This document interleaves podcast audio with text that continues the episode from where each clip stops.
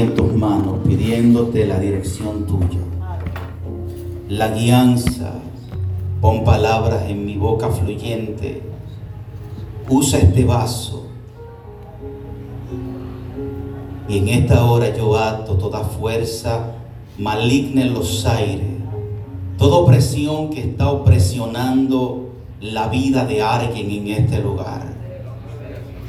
Toda opresión satánica, diabólica, que quiere impedir, Padre Santo, la libertad tuya en este lugar. Yo le ordeno en el nombre de Jesús a toda fuerza contraria que mudezca. En el nombre de Jesús le atamos y le echamos fuera. No tienes parte ni, ni no tienes parte ni suerte contra la iglesia de Cristo. La iglesia de Cristo te detiene, por ende no te puedes manifestar, porque la iglesia de Cristo tiene el poder que aún ni las fuerzas del infierno prevalecen contra la iglesia. Oh muerte, no pudiste detenerle, no pudiste detener al Cristo de la gloria. Oh, te exhibió públicamente, oh, te exhibió públicamente te exhibió públicamente reinando sobre ti. Te ato en el nombre de Jesús. Declaro que la palabra de Dios fluye. Declaro que la palabra de Dios se recibe en esta mañana. En el nombre de Jesús declaro corazones abiertos, sensibles a la palabra del Cordero Santo inmolado. Aquel el gran yo soy, el alfa, el omega, el principio y el fin. En esta hora te doy gracias. Gloria a ti, Jesús. Puede tomar asiento, amado.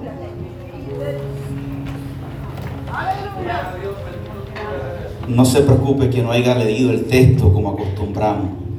Tranquilo, porque me siento en la responsabilidad de predicar la palabra de Dios. Saludamos a las visitas que están en medio nuestro y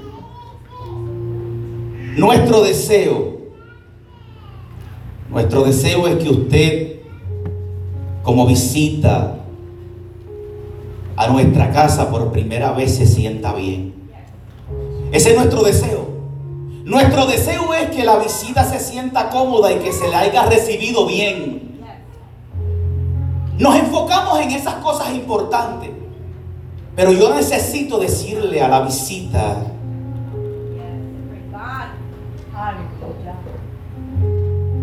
que mi responsabilidad como pastor de esta casa y a la iglesia es hablar la palabra de Dios, es hablar la verdad. Voy a hablar la palabra de Dios clara. Mi intención es motivarle, mi intención es predicar una palabra que le emocione y le motive a seguir luchando en la vida.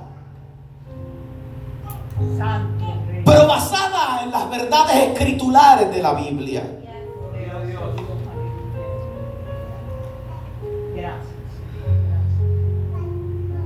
Quiero predicar bajo el tema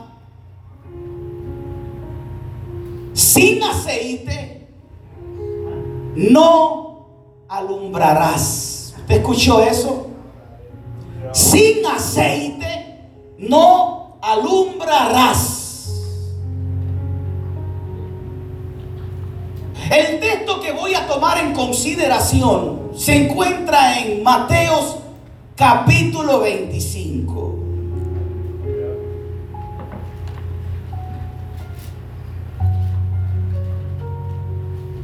Mateo capítulo 25.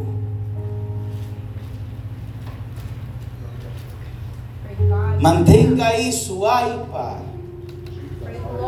su teléfono abierto en esa escritura. Mateo capítulo 25. Esta escritura habla acerca de la parábola de las diez vírgenes.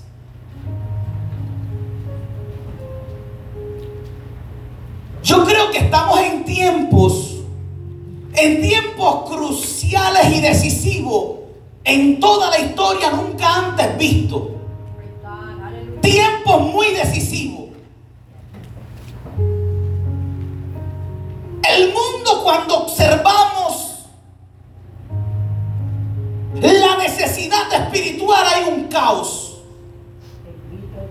Cuando usted observa el mundo afuera buscando llenar una necesidad espiritual, notamos que lo que hay es un caos.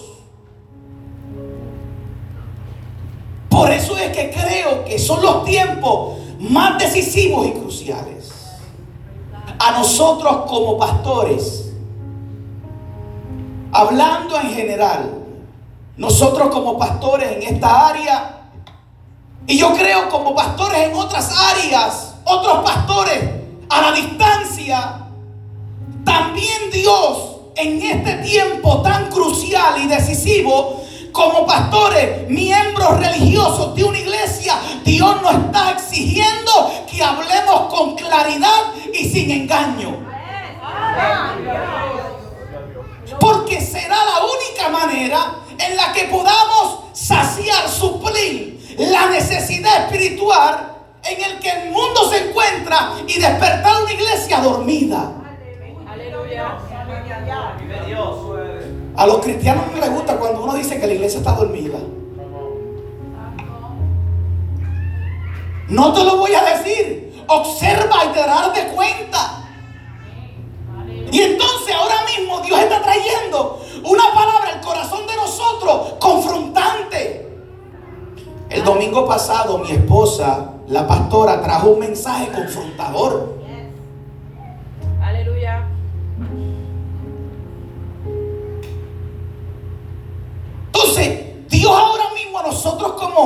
Como, los responsables de predicar, de ser pastores, líderes religiosos, Dios nos está exigiendo a nosotros, hablen con claridad y no engañen a la gente.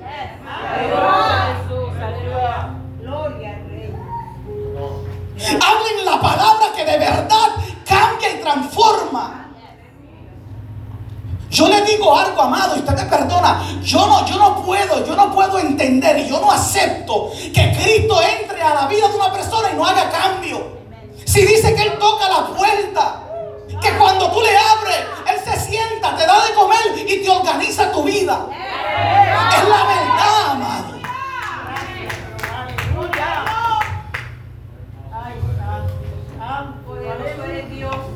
¿Cómo poder saciar la necesidad espiritual en el que el mundo se encuentra y despertar a una iglesia dormida? Romanos capítulo 13, versículo 11. Nueva versión internacional, nueva versión viviente, perdón. Lee de la siguiente manera. Romanos 13, 11, nueva traducción viviente. Es la lectura en la que voy a, a tomar en este pasaje. La nueva traducción viviente dice de la siguiente manera, esto es aún más urgente, porque ustedes saben que es muy tarde, el tiempo se acaba. Despierten porque nuestra salvación ahora está más cerca que cuando creímos.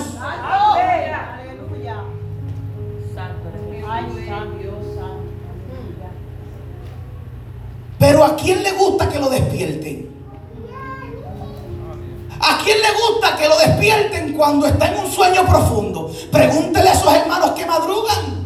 Cuando esa alarma suena, a ver si no le da la gana de coger el celular y tirarlo por la ventana. ¿Ah?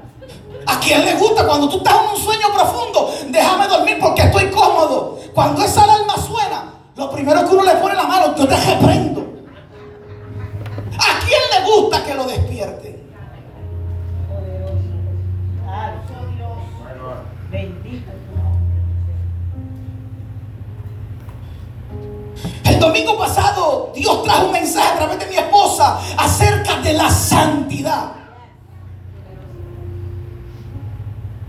Eso pica. Eso pica porque te confronta, porque te habla la verdad, no te engaña, no te motiva a una motivación vana a una motivación vacía, sino que te confronta en lo que dice la Biblia. Amado, mire, para yo engañarle, mejor yo dejo de ser pastor. Yo necesito predicar la palabra de Dios como está escrita con verdad y con la demostración del fluir del Espíritu.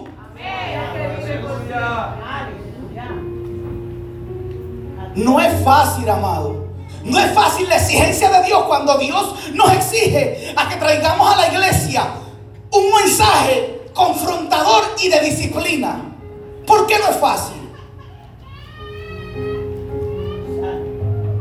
Porque esos mensajes como si nos sacaran del área del conformismo mío.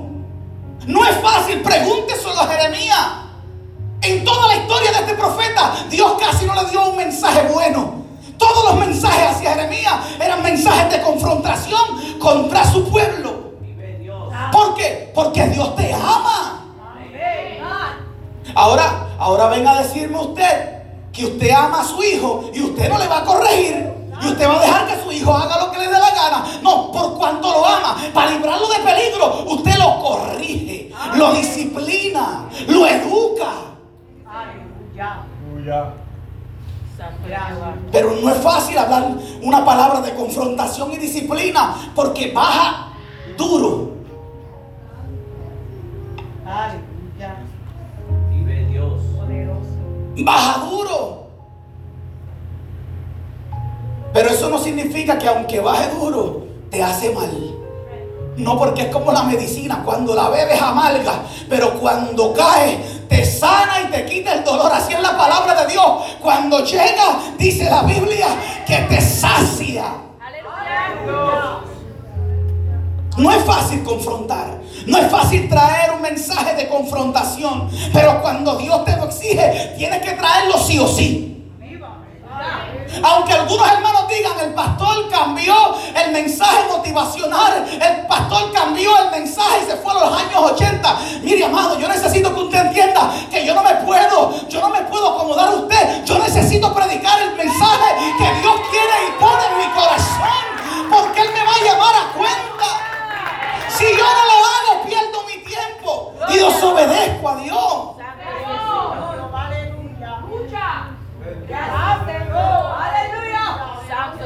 Mire, mire a ver si es tan difícil a veces usted confrontar a la gente. Una vez yo trabajaba en un trabajo y fui supervisor. Dígamelo a mí. Pregúnteselo a esos hermanos que tienen compañía propia. Cuando le falta un empleado constante en su compañía, se desespera y todo se hace más fuerte. Pregúnteselo a Henry, a Silma, pregúnteselo a Carlos Moraima. O hermanos que tienen compañía propia. Cuando un empleado falta y falta y falta y falta y no se compromete con la compañía, la compañía sufre. Y para ellos como dueños de compañía, les cuesta y les es difícil disciplinar y corregir. ¿Por qué? Porque a la gente no le gusta que los eduquen, que los disciplinen.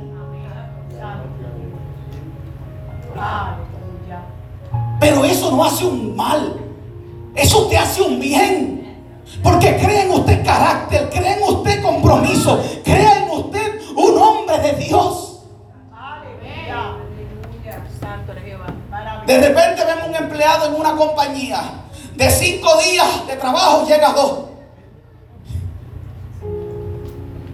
Y entonces la compañía se ve apretada. ¿Por qué? Porque hay que cubrir esas áreas en las que el empleado no está. Y entonces pues hay que llamarlo a cuenta. Ven acá, papá, de cinco días tú me llegas dos. Ese no fue el compromiso que tú hiciste cuando llegaste a esta compañía. Tú firmaste y te comprometiste a que eran cinco días, de tal hora a tal hora. Tú tienes que cumplir con esa responsabilidad. Y entonces ahí vienen las excusas. Se me murió la abuela y matan a, a toda la familia. Se me murió el tío. Se me murió fulano. No, pero es que tú, no sabes mi situación. Económicamente estoy apretado. No va a estar apretado si de cinco días trabajando.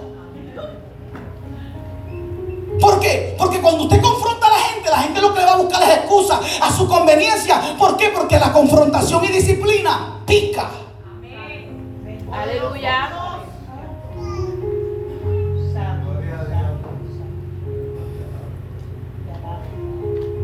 Hermano, ¿usted se cree que usted o usted piensa que Dios no me confronta? Dios me confronta y pica. Y más pica cuando mi Dios me confronta a través de mi esposa. Yo le digo, confróntame tú porque sabe mejor, pero cuando me confrontas a, través de ella, ¡ay! Como pica.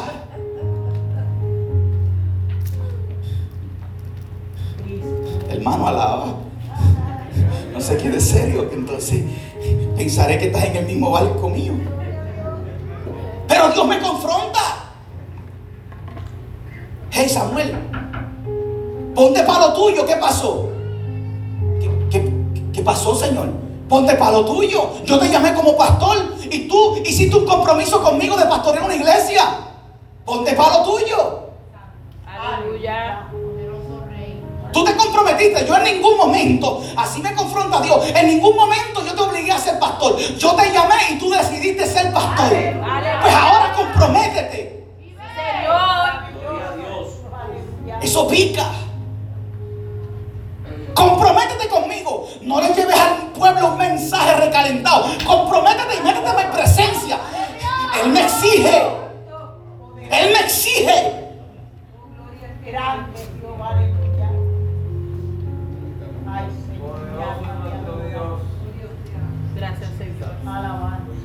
Ay, ay, ay. Cuando nosotros aceptamos a Cristo, nos comprometimos a vivir para Él. Nos comprometimos a dejar nuestra mala manera de vivir. Nos comprometimos a negarnos en muchas situaciones, a negarnos a nosotros mismos, a tomar la cruz y seguirle. Cristo dijo, tú me quieres seguir. De verdad tú me quieres seguir. Las condiciones. Vas a ver que te vas a negar en muchas ocasiones a ti mismo. Te vas a tener que negar a tu ego, te vas a tener que negar a tu orgullo, te vas a tener que negar a tus caprichos para seguirme a mí. Firma, lo acepta. Y cuando usted dice acepta, y el día que Dios te exija, Él tiene toda la razón. Él nunca te obligó a ser cristiano. Estabas perdido. Te hizo nuevo, te dio carro nuevo, casa nueva, matrimonio nuevo, matrimonio restaurado, los hijos buenos. Aleluya. ¿Y después qué? En Puerto Rico dice, que mamey.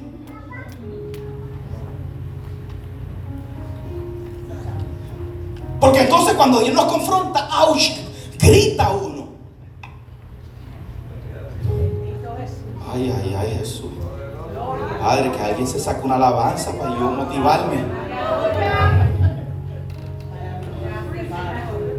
Honestamente, esto yo no lo hago para ofenderle a usted ni hacerle sentir mal a usted. Esto yo lo hago porque Dios me exigió a que predicara una palabra hoy y yo necesito predicarla. Yo no estoy en contra de usted, ni yo le estoy juzgando, ni le estoy señalando. Porque si yo le señalo a usted, yo tengo una viga más grande.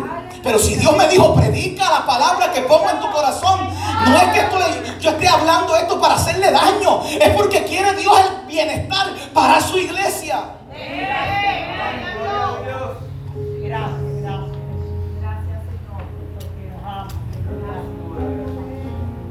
Mire, amado, le voy a decir algo como pastor. Yo quiero que ustedes me entiendan. Por eso es que comencé el mensaje diciendo, le voy a hablar claro. Yo no le voy a venir con engaño. Cristo habló claro. Y en ciertas ocasiones le dijeron los apóstoles, lo que tú estás diciendo es duro, se van a ir. El que me quiere seguir me va a seguir y punto. El que se quiere someter me va, se va a someter y punto. Mire hermano, yo le voy a decir esta verdad bien grande. Yo como pastor, escúcheme bien esto, escúcheme bien esto para que no me malinterpretes. Yo como pastor, no es mi responsabilidad su vida espiritual. ¿Usted sabía eso? Su vida espiritual no es mi responsabilidad. Yo soy responsable de mi vida espiritual. Pero usted es responsable de su vida espiritual. Nosotros los pastores somos como Juan el Bautista. Una voz que clama en el desierto, enderezar el camino del Señor. Pero yo no soy responsable de su vida espiritual. Aleluya.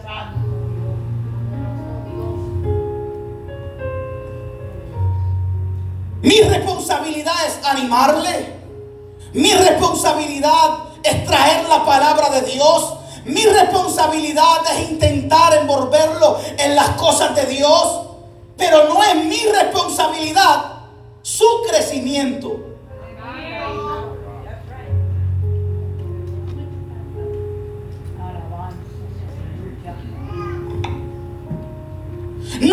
Como iglesia, escúcheme bien, déjame subir esto, amado, porque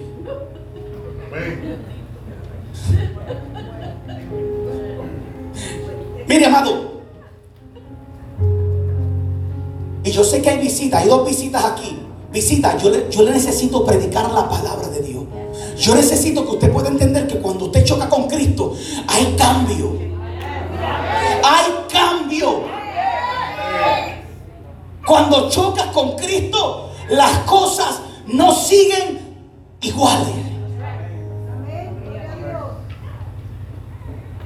Nosotros como iglesia le proveemos al pueblo de Lébano y a la iglesia de nosotros, le proveemos los martes estudio bíblico de dama,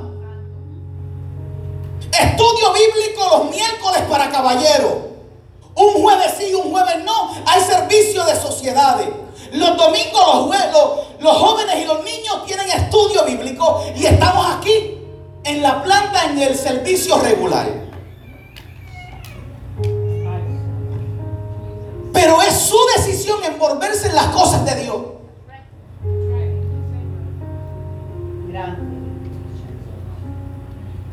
Yo no puedo cometer el mismo error que cometieron los pastores antepasados, líderes míos. Cuando yo me convertí en el Evangelio, los pastores que me pastorearon cometieron un error grande.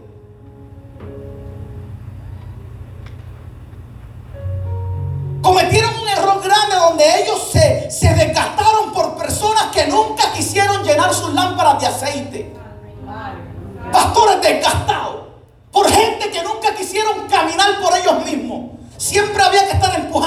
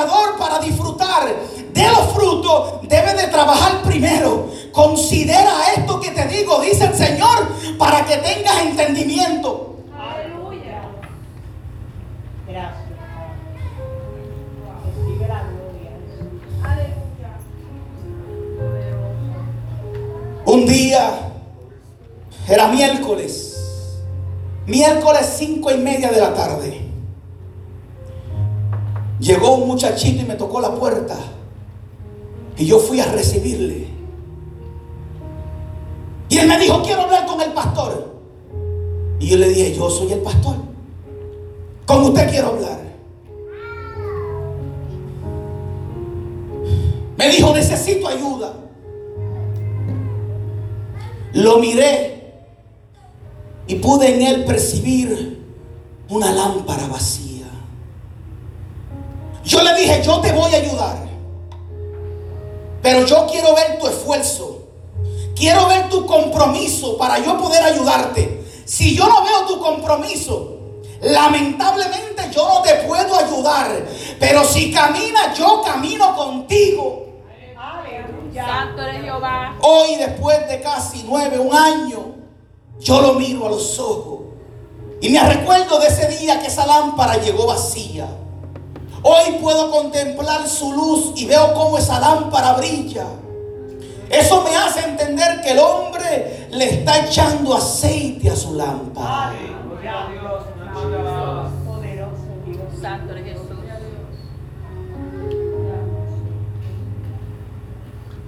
Yo le voy a decir más, amado. Yo empecé este mensaje diciendo que yo le voy a hablar claro. Por si acá, mire. Yo no le voy a dar a usted de mi aceite. Santo. Yo no le voy a dar a, a mí de mi aceite. Yo le puedo llevar a donde usted pueda encontrarlo, pero usted tiene que pagar el precio por su aceite. Aleluya. Una conversa, una, una, conver- ah, una inconversa me preguntó que si yo era cristiano, una persona inconversa. Yo le dije, bueno, trato serlo. Pero si me haces esa pregunta, es porque tuviste algo distinto en mí. Lo bonito no es la lámpara, porque la lámpara sin aceite no alumbra. Lo bonito es el aceite que le metas dentro.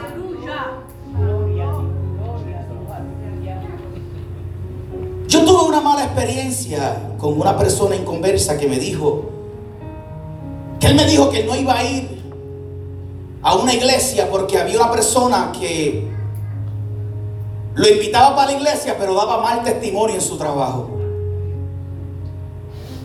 Ese hombre me tiene la cabeza llena que vaya a la iglesia. Pero es que yo no veo alumbrar su lámpara. Yo no veo a Cristo reflejado en él. A esa iglesia yo no voy. Yo tragué hondo porque el hermano venía aquí. Usted no sabe el dolor que a los pastores les surge de eso.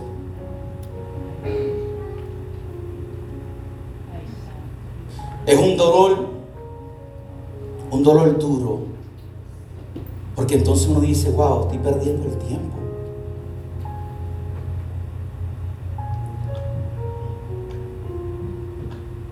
Pero Dios no me dejó con ese mal sabor.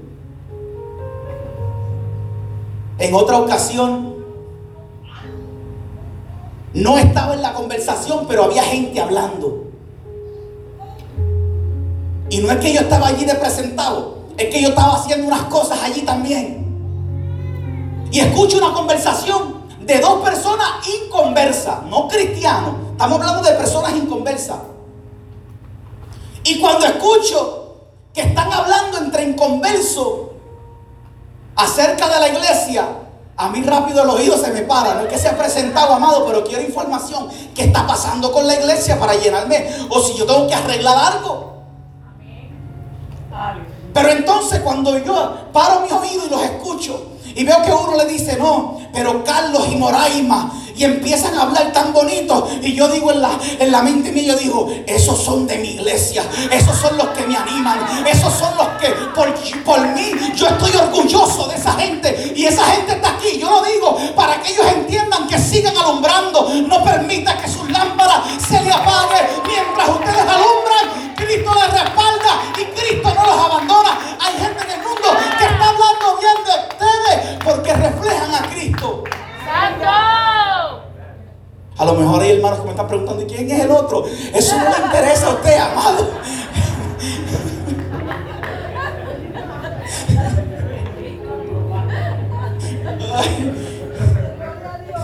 Sonría que Dios le ama. Lámpara vacía intentando desprender. Una vez yo tenía una guagua y yo dije, voy a prender la guagua para calentarla. Y la prendí. Tenía casi medio tanque de gasolina, la prendí. Me envolví, me fui para casa de mi suegro. Y entonces se me olvidó que yo había dejado la guagua prendida. Voy a casa de mi suegro, estoy allá. A los dos días me monto en la guagua para arrancar para un sitio y la guagua no me prende. Ni miré la aguja. La guagua sé que lo que decía era, no voy a prender, no voy a prender, no voy a prender. Le chequeé el motor. Le desmonté un chojete de porquerías que tenía encima intentando de prender la guagua. Y no daba con el problema. Después de más de, más de cinco horas buscando el problema, me monté dentro de la guagua y cuando miro la aguja estaba empty. ¡Ay, qué animal! ¡Qué becerro! Yo dije, ah, pero ven acá. Y ahí me acordé que era que yo la había dejado prendida. Y yo digo, después de cinco horas sudando, pero aún uno escoge esa enseñanza. Si no hay gasolina, si la lámpara no tiene aceite, amado, vas a intentar prender, alumbrar, alumbrar, alumbrar, alumbrar y no vas a poder alumbrar porque necesitas aceite dentro de tu lámpara. Lámpara vacía intentando de prender. En una ocasión había un pastor y el pastor me dice, Samuel está hablando conmigo. El pastor me dice, mira Samuel, tenía un hermanito dentro de la iglesia. El hermanito evangelizaba y me traía gente a la iglesia. Y yo contento cuando ese hermanito llegó luego y empezó a traer gente a la iglesia. Al pasar el tiempo, la gente se desaparecía. Y él dice, qué raro. Entonces el pastor dijo, yo voy a ir a la casa de esa gente. Hermano, ¿qué pasó que ustedes empezaron a venir? Y de repente, lo que esa gente le dijeron, no, pastor, si el que me invitó a la iglesia de usted, ese no da testimonio. ¿Cómo yo voy a las iglesias? Ese hombre mismo me invitó y yo no quiero saber de iglesias ahora. Lámparas intentando de prender sin aceite. Mira, amado, a veces yo, a veces yo me, voy, yo, me veo en el atrevimiento de mi trabajo preguntarle a, los inconversos, ven acá, yo te, te estoy dando testimonio de que yo soy un buen cristiano. A ver qué los inconversos dicen de mí. Elvin, yo te doy testimonio de que un buen cristiano. Porque él es mi jefe. Arte de mi jefe, la mitad de mi jefe. Preguntarle. Yo te doy testimonio de que verdaderamente yo reflejo a Cristo. Yo estoy alumbrando. ¿Tú me consideras de verdad un verdadero cristiano a mí? A ver qué la gente dice.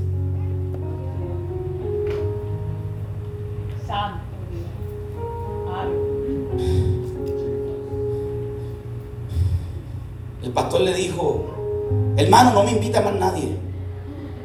No me invites a más nadie a la iglesia. Porque la iglesia se ve responsable en la irresponsabilidad suya. No me invite a más nadie. Mejor usted primero crezca, aliméntese. De testimonio usted primero acepte de verdad usted a Cristo. De testimonio de que Cristo está en usted y entonces después usted invita a la gente. Santo eres Jehová. Algunas veces, amado, escúcheme bien, algunas veces cuando usted intenta, cuando usted intenta de alumbrar, sin aceite usted daña. Cuando usted intenta hablar la palabra de Dios sin aceite, usted daña.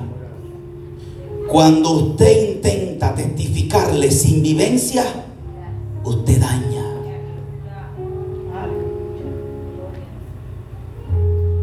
Señor, confróntame.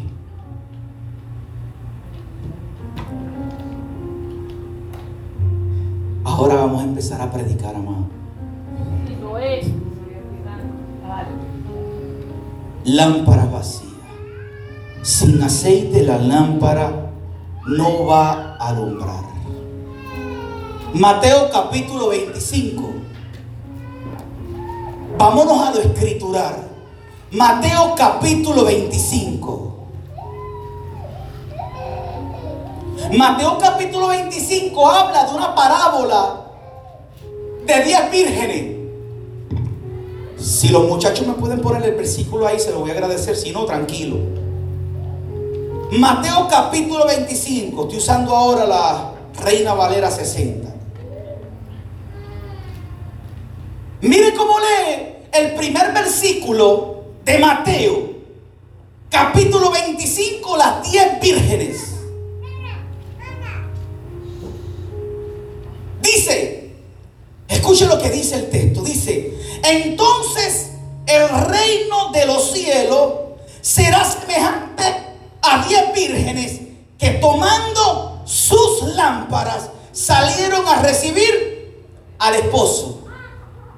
Quien está escribiendo esta palabra, este evangelio es Mateo. En diferencia a Marco y Lucas, que Marco y Lucas escriben de información recopilada, Mateo es testigo ocular de Cristo. Porque Mateo es apóstol. Mateo vivió con Jesús, caminó con Jesús, experimentó a Jesús. Fue testigo ocular quien está escribiendo en este momento esta parábola.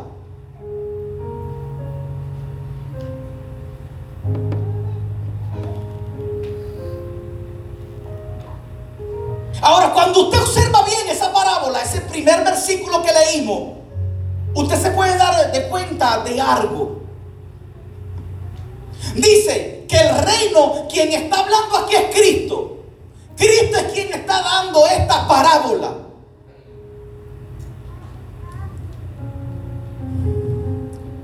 Aleluya. ¿Qué son parábolas, amados?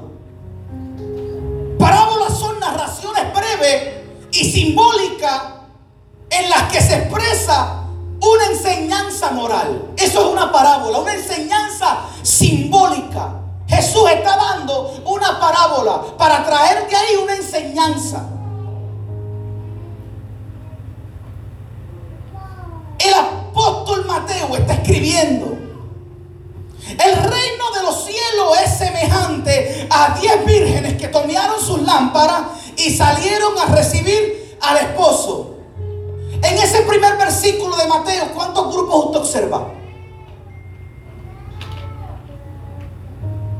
¿Cuántos grupos usted observa en ese primer versículo? Uno. Un grupo de diez. No hay dos. No hay dos grupos. En el primer versículo solamente hay un grupo y dice que habían diez.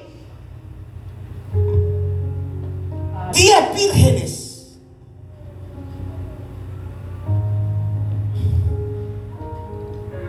Las diez vírgenes habían sido llamadas para participar en una boda. Estas diez vírgenes habían sido escogidas para participar en esta boda.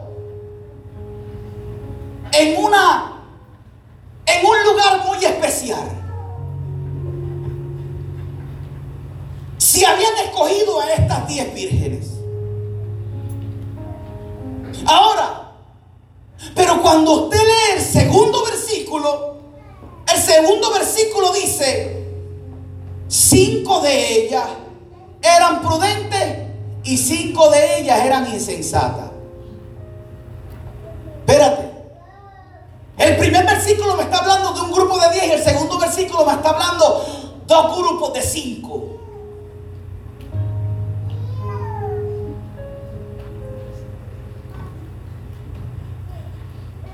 El versículo 3 dice, las insensatas tomaron sus lámparas y no tomaron consigo aceite.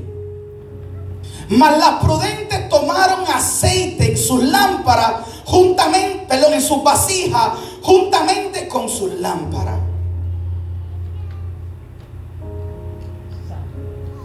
Quiero hacer una aclaratoria ahí en ese, en ese, en ese punto. Porque el segundo versículo habla de dos grupos de cinco. Cinco prudentes y cinco insensatas. Estos dos grupos en el primer versículo eran uno. Pero entonces, ¿qué quiere decir prudente? Escuche bien lo que quiere decir prudente porque esta parábola nos habla claro de la necesidad independiente de cada persona de ser responsable por su vida espiritual. La prudencia es uno de los valores más importantes de la vida. Significa, escúcheme bien, amado, prudencia significa ser cuidadoso en la manera de hablar. Saber distinguir entre lo bueno y lo malo. Comportarse de manera adecuada. Modificar la conducta para no recibir o producir prejuicios innecesarios. Eso es prudencia. Ahora, pero también habla de unas insensatas. Insensato, ¿qué quiere decir? Insensato quiere decir que carece del buen juicio y es inmaduro en sus actos.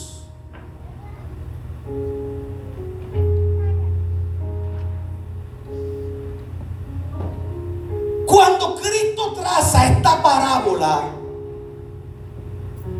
no hay dos grupos divididos. ¿Sabe lo que divide el grupo en dos? Sus acciones, su acto. De repente están las 10 y el que lo está mirando ve a las 10 que fueron escogidas para esa boda. Las 10 salen corriendo están mezcladas. Porque las 10 fueron llamadas.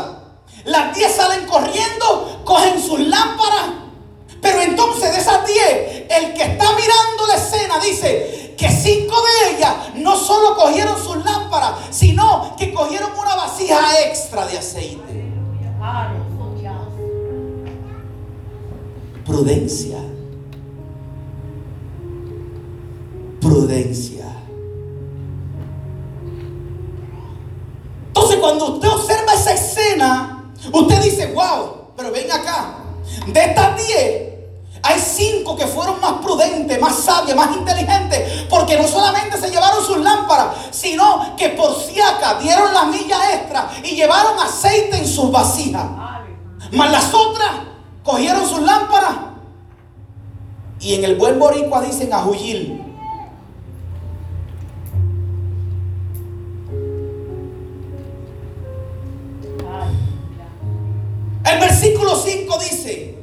Y tardándose el esposo, tanto las prudentes como las insensatas cabecearon. Ahora el grupo de dos se convierte otra vez en uno. Porque dice que las diez se durmieron. Las diez cayeron achocaditas, dormidas. Y tardándose el esposo, cabecearon todas y se durmieron. El versículo 6 dice, y a la medianoche se oyó un gran clamor. Aquí viene el esposo, salid a recibirle. Entonces aquellas vírgenes se levantaron y arreglaron sus lámparas. Pero pasó algo.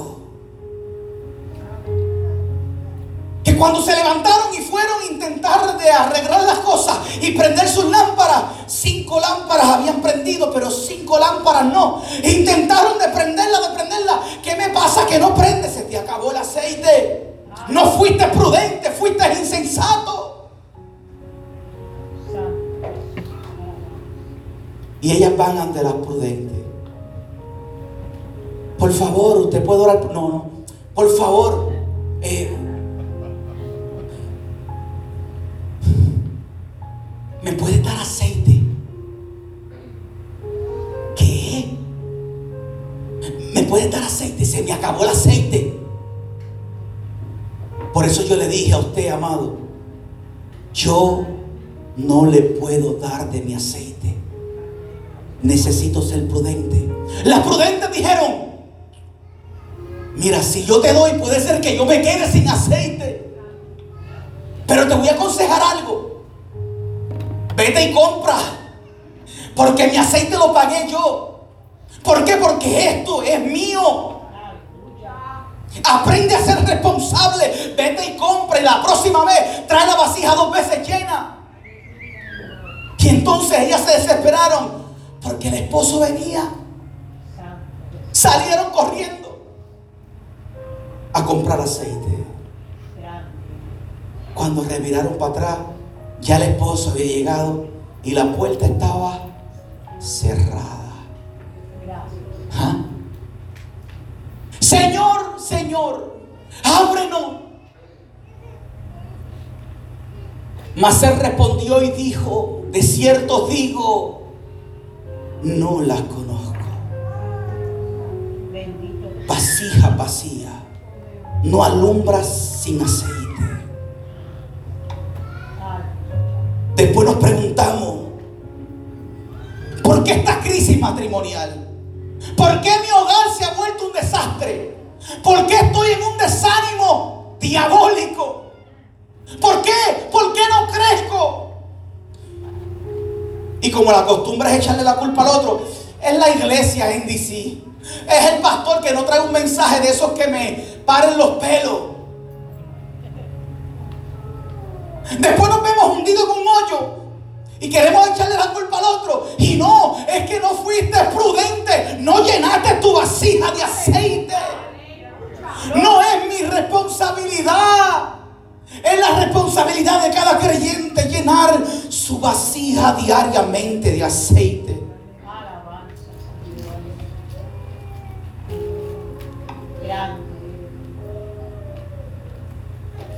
Esta parábola, esta parábola enfatiza esa responsabilidad de cada hermano.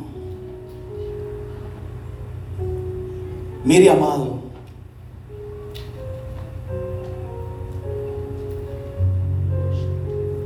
mi carro no puede correr con la gasolina del carro de mi esposa.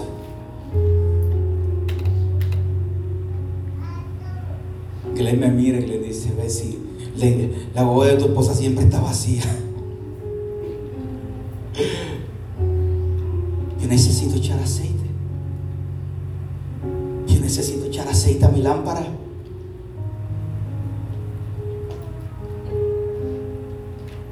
El mundo mismo se da, el mundo mismo se da de cuenta cuando ve en un cristiano lleno de aceite.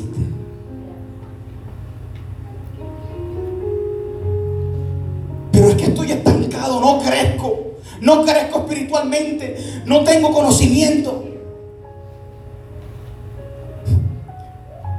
Compra aceite.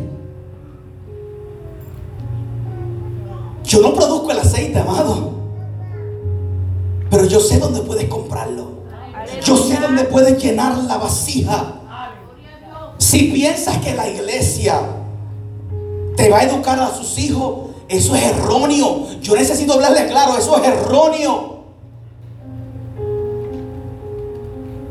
Si piensas que por yo tomar buenas decisiones, usted se va a beneficiar. Eso es erróneo. Yo necesito ser responsable con las cosas de papá, porque ahí está mi crecimiento, pero es mi responsabilidad.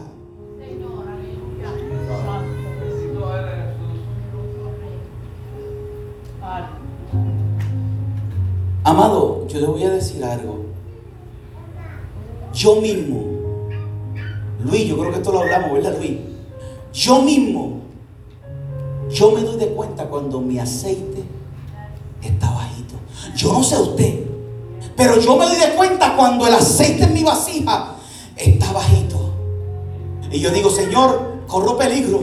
Yo necesito llenar esa lámpara. Uno mismo se da de cuenta. Y si uno mismo se da de cuenta, el que está a tu lado se da de cuenta, tu esposa se da de cuenta, tus hijos se dan de cuenta, en el trabajo se dan de cuenta. Es necesario llenar nuestras vasijas, nuestras lámparas de aceite para que podamos alumbrar. Mientras tanto, va a haber crisis. Mientras tanto, va a haber negatividad. Mientras tanto, va a haber destrucción. Mientras tanto, va a haber estancamiento. Mientras tanto, nunca Dios pondrá en el ministerio que tanto anhela. Porque tu vasija está vacía. Es necesario llenar la vasija de aceite.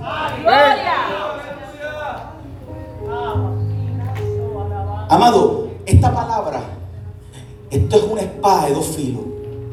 Esto corta para allá y corta para acá. ¿Por qué? Porque yo le estoy predicando esta palabra hoy. Pero yo sé que ustedes van a ver a ver si yo vivo esto.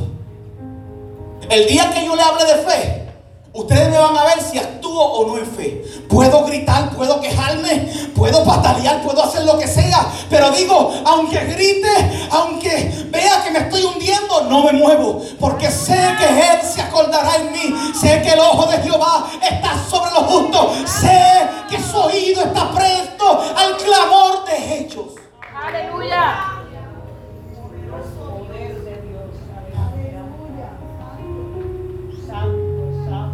La iglesia provee. La iglesia provee.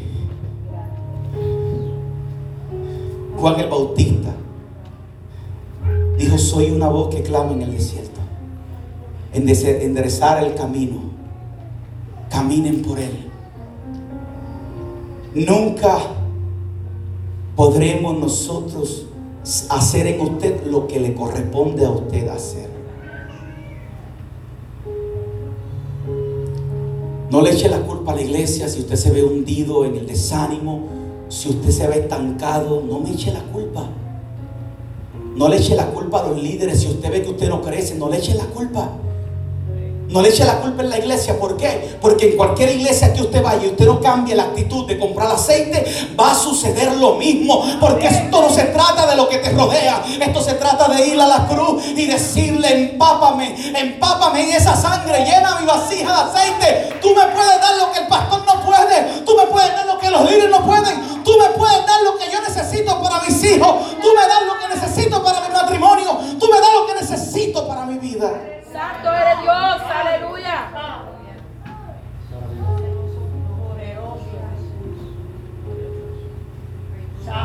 Mire, amado, llegó un tiempo que yo era religioso.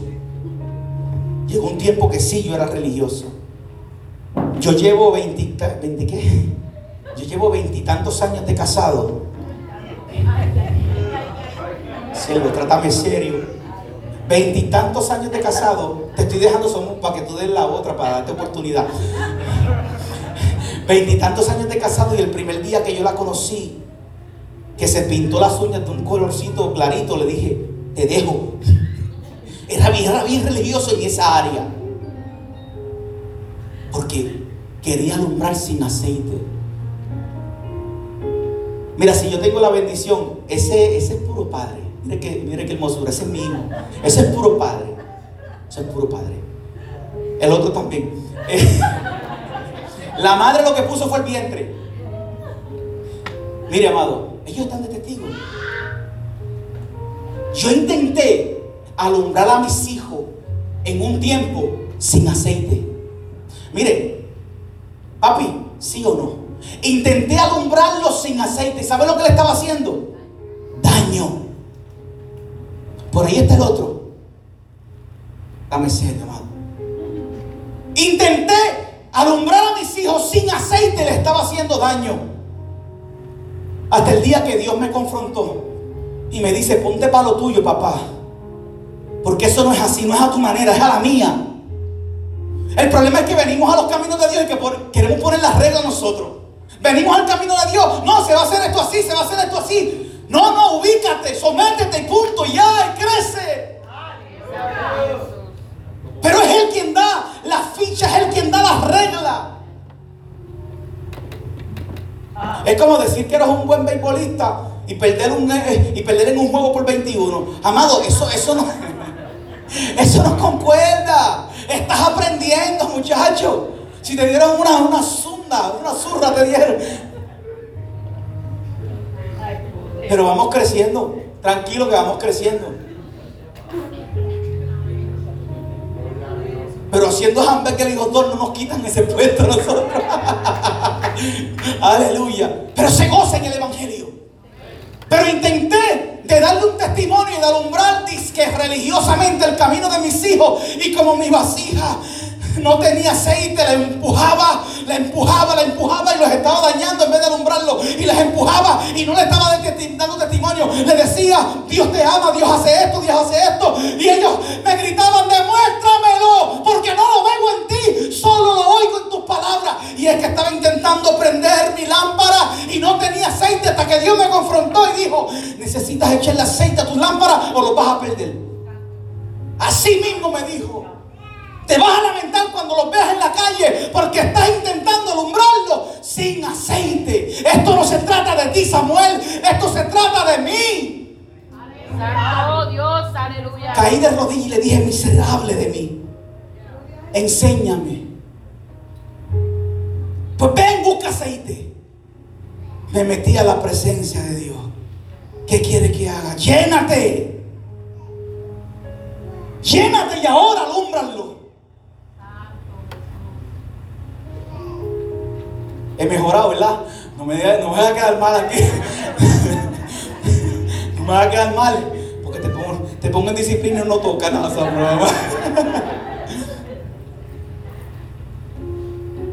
Me hice amigo de ellos.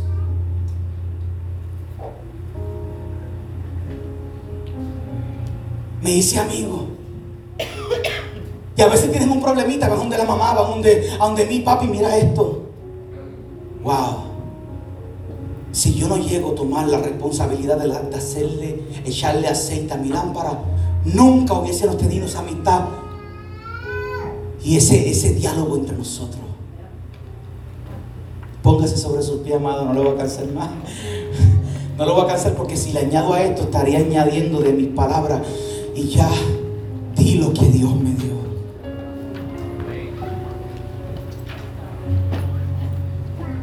Aleluya.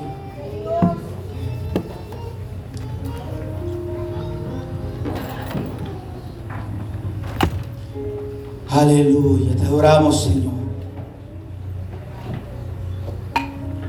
Cierre sus ojitos, amado. Cierre sus ojos mientras tocan una melodía.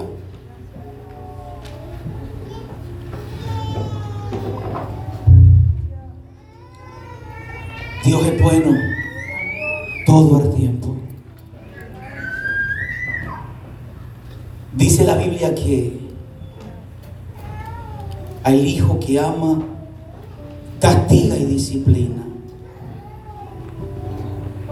A veces Dios nos confronta porque se nos está cayendo la casa y Él no quiere que la casa se, se acabe de romper. A veces Dios nos confronta porque nos ve hundido en el hoyo y Él no quiere que permanezcamos ahí hundidos.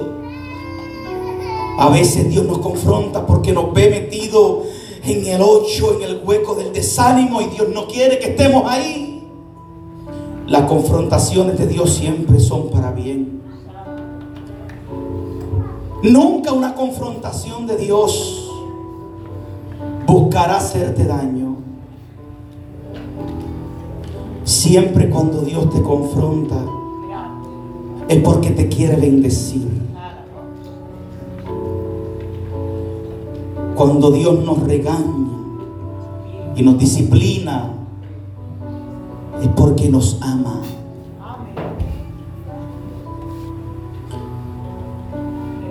Porque nos ama y como Él ve lo de más allá, si tomamos una decisión incorrecta o si seguimos intentando de alumbrar sin aceite, vamos a seguir dañando y nos vamos a seguir dañándonos nosotros mismos. Y Dios nos confronta y te dice, mira, el resultado de esto es que eches aceite en tu lámpara. Echa aceite. Te aconsejo que de mí compres oro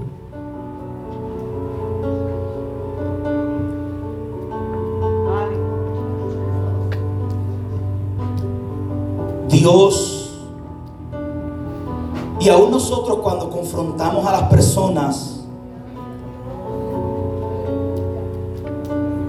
para que esta confrontación de Dios con nosotros florezca, se necesitan la voluntad de las dos partes, tanto de la de Dios como diciéndote, llena tu lámpara de aceite. Y tanto como la nuestra diciendo, lo acepto, estoy vacío. Me recuerdo un día que sí alumbré, porque estaba lleno de aceite. Pero hoy Hoy intento alumbrar a mi familia, intento alumbrar a mis vecinos, intento alumbrar a mis hijos, intento alumbrar en, mi matrimonio y prendo y prendo y no hay llama. Ven, compra aceite. La diferencia de estas vírgenes insensatas y prudentes fue que cuando las insensatas fueron a comprar aceite, cuando regresaron, ya la puerta estaba cerrada. Y ellas gritaron, Señor, ábrenos. Y él le dijo, no las conozco. No las conozco. Hoy tenemos una bendición. Hoy tenemos una bendición extraordinaria. Y es que la puerta no se ha cerrado. En diferencia con esa parábola de las diez vírgenes, es que la puerta y el novio no ha llegado. Esto es una voz de despierta. Despierta. Ven y compra aceite que hay tiempo.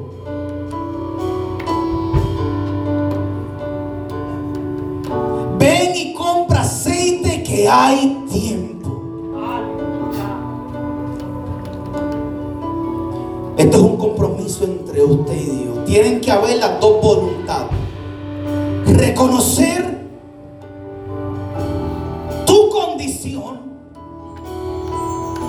y accionarte a llenar tu lámpara de aceite. Es una vivencia. Tu lámpara se llena solo en la presencia de Dios. Yo quiero hacer un llamado en esta preciosa mañana tarde. Dios bendiga al hermano que pasó. Si viniste a buscar aceite, Él es tan bueno que Él te da aceite. Si reconociste que tu vasija necesita aceite, eres prudente y Dios te llena tu vasija de aceite. ¿Quién más dice yo necesito aceite en mi vasija? Hago un llamado a esas personas que, que se sienten que el mundo se les viene arriba y no saben cómo lidiar con las situaciones que está enfrentando abro el altar y te digo, déjame orar por ti. Ven y llena tu aceite. Ven y habla con Él. Dile, lléname. Los discípulos, Dios los mandó a evangelizar. Aún de haber estado tres años con ellos, les dijo, ustedes van a ir a Jerusalén, van a esperar poder y la llenura del Espíritu Santo y entonces van y van a alumbrar y a ser testigos. Es necesario que te llenes del aceite de Dios. Es necesario que te llenes de la presencia de Dios.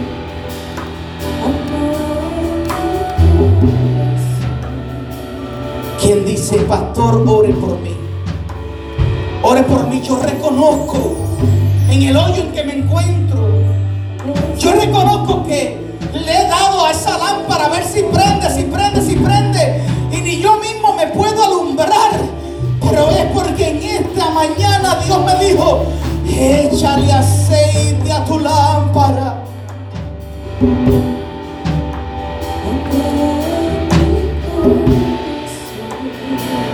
Pero si quieres seguir intentando prender tu lámpara vacía, yo respeto tu decisión. Pero no le eches la culpa al pastor ni a la iglesia. Si quieres seguir dando cantazo en la vida, intentando de alumbrar sin aceite, yo respeto tu decisión, pero no me eches la culpa.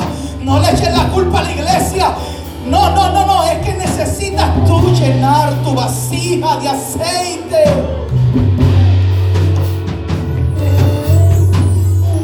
Aleluya.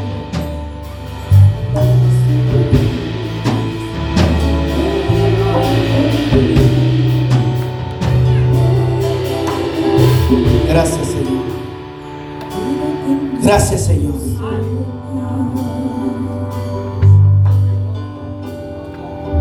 Gracias, Señor. Pasa, pasa. Muchacho, muchacha, no te avergüences. Si estás en necesidad, que la gente te vea. Pero vas a venir a quien te puede ayudar. Rompe con el orgullo, rompe con el ego. Y llénate, llénate de aceite. La gente misma está viendo que estás, que estás en necesidad de aceite. Ven y llena tu vasija.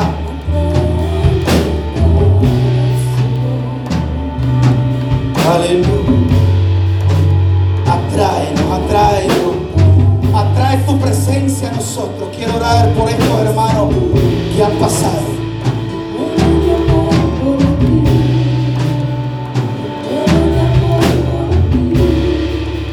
Aleluya. A cada hermano que pasaron aquí al frente. Mire, yo voy a hacer algo distinto a lo acostumbrado. Yo voy a hacer algo distinto.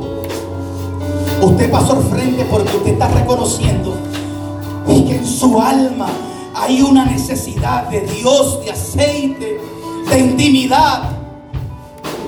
Usted pasó reconociendo eso y créeme que Dios no se hace de oídos sordos. Créame que Dios está mirando su acción. Así como como se fijó el escritor y Cristo cuando está tras, trazando esta, pará, esta parábola donde se fijó en las prudentes y en las insensatas. En esta mañana Dios está mirando la necesidad en tu vida de que haya aceite. Dice la Biblia. Dice la Biblia. El que tenga sed, venga y beba. El que esté falto de sabiduría, pídala que la tengo en abundancia.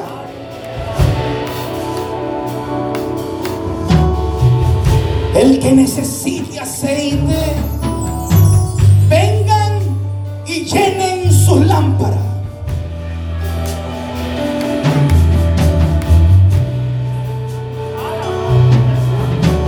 Aleluya. Los hermanos que pasaron aquí al frente, escúchenme. Yo voy a hacer algo distinto a lo que acostumbro a hacer. Nosotros cuando los hermanos pasan por necesidad, vamos uno a uno y oramos por ellos. Pero yo ahora mismo estoy movido al espíritu a no hacer lo que acostumbro hacer. ¿Sabe por qué? Porque yo no te puedo dar de mi aceite. ¿Sabe por qué no voy a hacer eso? Porque no te puedo dar de mi aceite.